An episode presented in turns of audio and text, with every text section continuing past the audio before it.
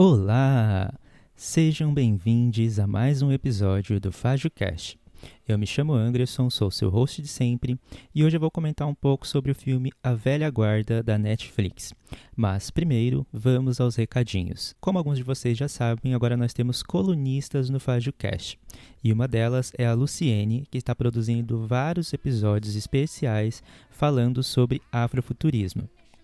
Nós já gravamos dois episódios a introdução ao afrofuturismo e indicações afrofuturistas. Então, corre lá no feed do FajoCast para vocês escutarem e aguardem, porque nas próximas semanas nós teremos mais novidades. Além disso, o FajoCast faz parte da rede LGBT Podcasters, que tem como intuito colorir mais, cada vez mais a podosfera. Então, se você gosta de conteúdo LGBTQIAP+, ou faz parte da sigla e produz conteúdo, você pode encontrar maiores informações tanto no Twitter como no Instagram através da arroba LGBTpodcasters ou verificar informações mais detalhadas no nosso site, que é lgbtpodcasters.com.br. Então, recadinhos dados, vamos lá para o episódio dessa semana.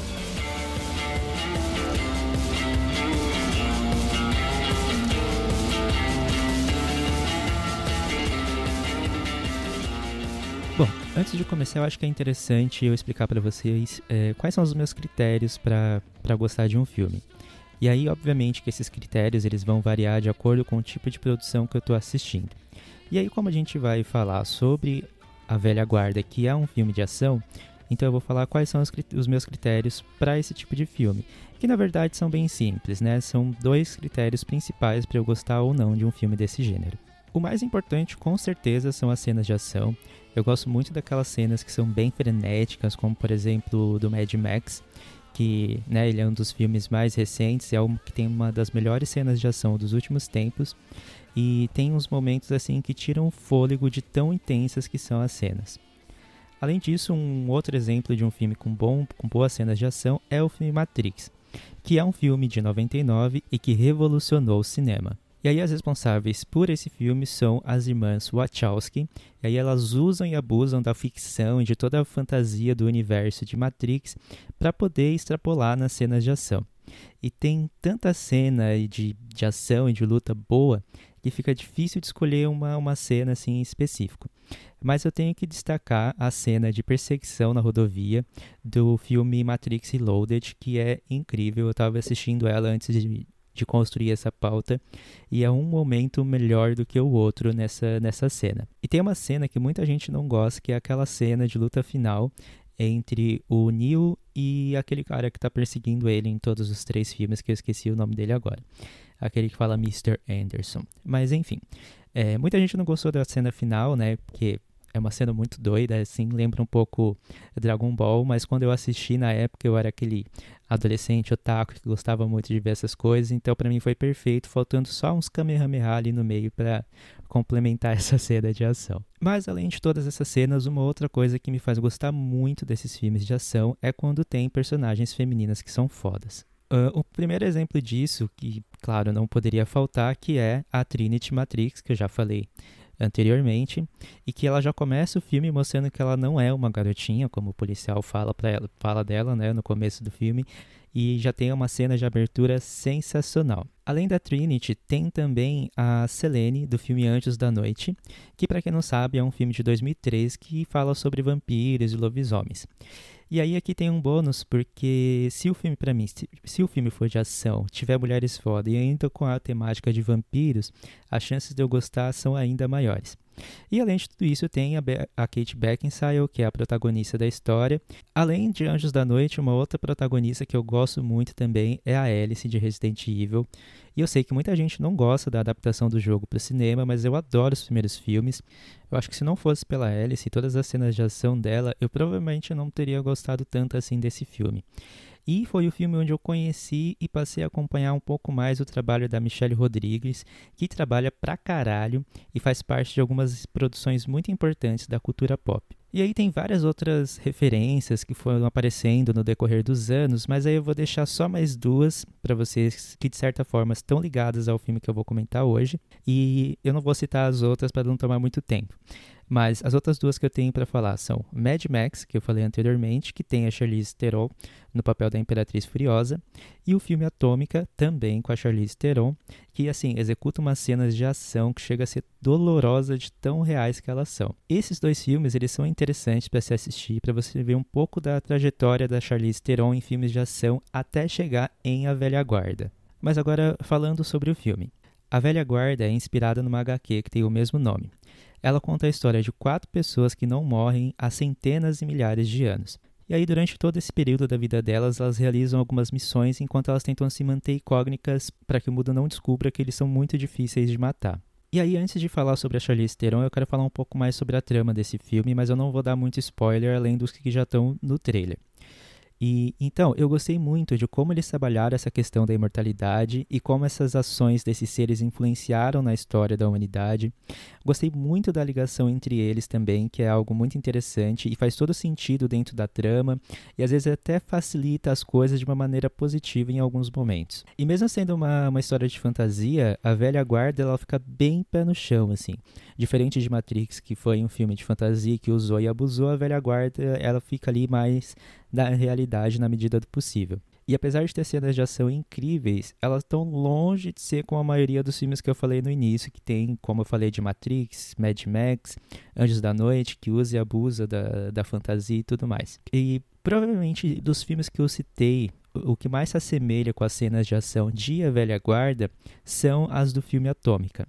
E aí, saindo um pouco da trama e indo para as cenas de ação, Logo no começo, assim, a primeira delas já mostra o nível de habilidade dos personagens e como, mais ou menos, como é que vão ser as, as batalhas desse filme. E aí entra de novo a questão de se manter pé no chão, porque apesar de eles serem muito habilidosos, os personagens ainda sentem cansaço, eles sentem fadiga, eles sentem dor, eles se machucam durante todo esse processo, dependendo de como for a, a luta e, e do impacto que eles sofreram, dos ferimentos que eles sofreram, eles também podem acabar ficando impossibilitados de, de lutar por algum tempo. Então, essa é a parte que eu falo fica bastante pé no chão.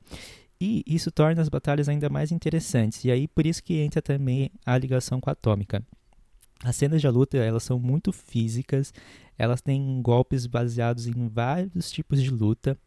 E tem uma cena específica dentro de um avião que se destaca não só pela luta, mas como eles usam esse ambiente inusitado para poder conduzir essa cena. E assim, todas as cenas desse filme são muito boas, e o único problema é que são poucas cenas de ação em quase mais ou menos duas horas de duração do filme. E aí, obviamente, que vamos falar sobre a Charlize Theron, que protagonizou muito dessas cenas e que mostra muito das habilidades que ela desenvolveu fazendo filmes de ação. Ver essa mulher lutando nesse filme é incrível, ela tem uma habilidade sensacional.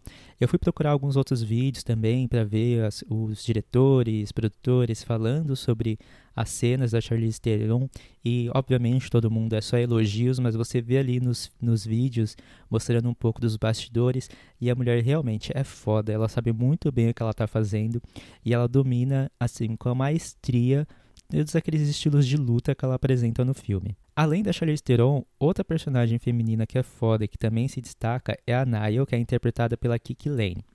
A ela é a novata do grupo e é interessante acompanhar a presença dela nesse grupo como uma mulher negra, sabe? Porque ela traz aquele ponto de vista dela que é diferente e a, a, personagem ela é muito bem trabalhada, ela é muito bem construída.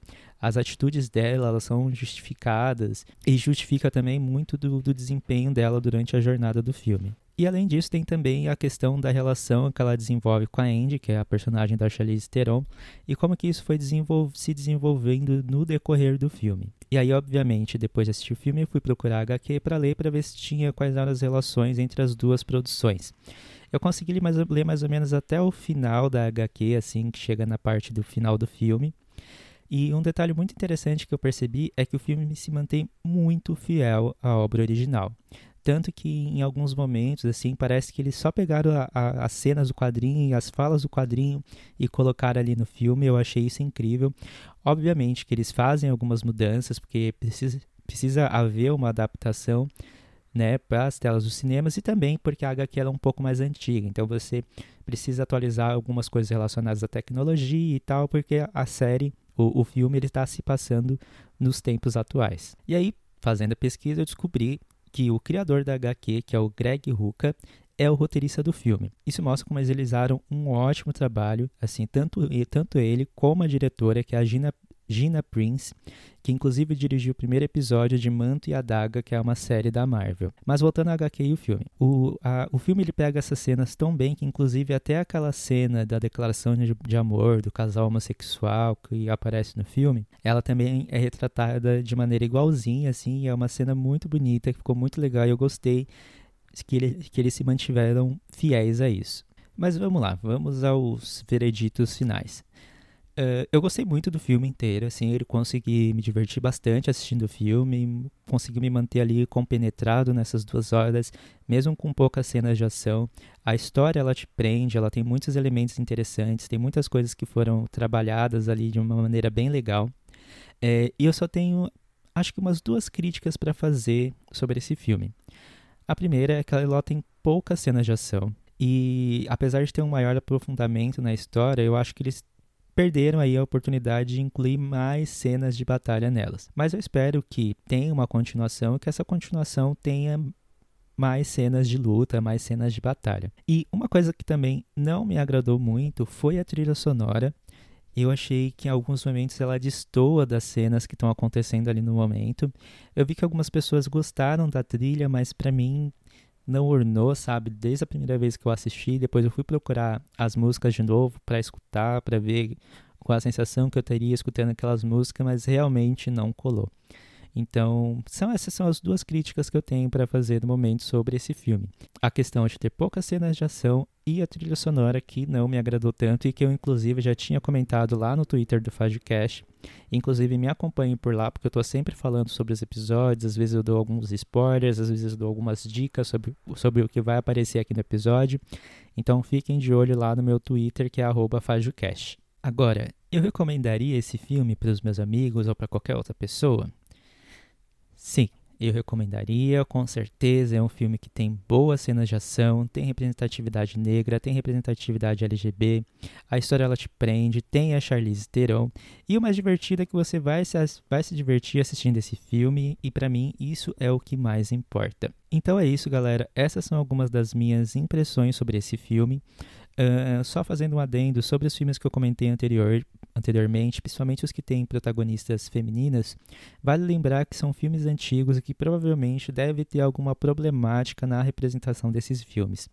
Então, se você já assistiu alguns dos que eu citei aqui, você percebe que tem alguma problemática deles, pode ficar à vontade para falar comigo, comentar nas redes sociais, mandar mensagem na minha DM que não tem problema. Mas então vamos lá para as indicações das Filhas.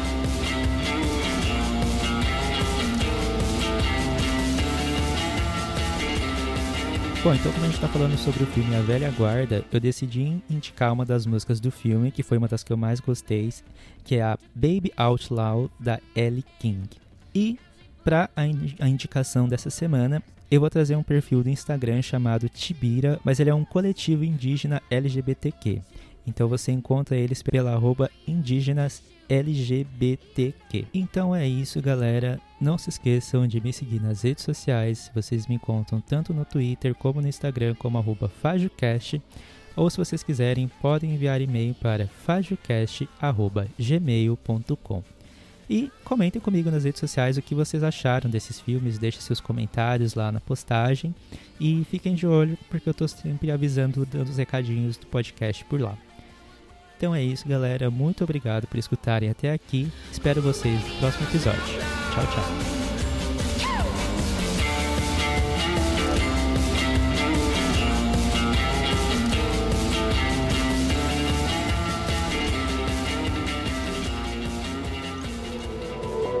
Este podcast faz parte do movimento LGBT Podcasters. Conheça outros podcasts através da hashtag LGBT Podcasters ou do site www.lgbtpodcasters.com.br.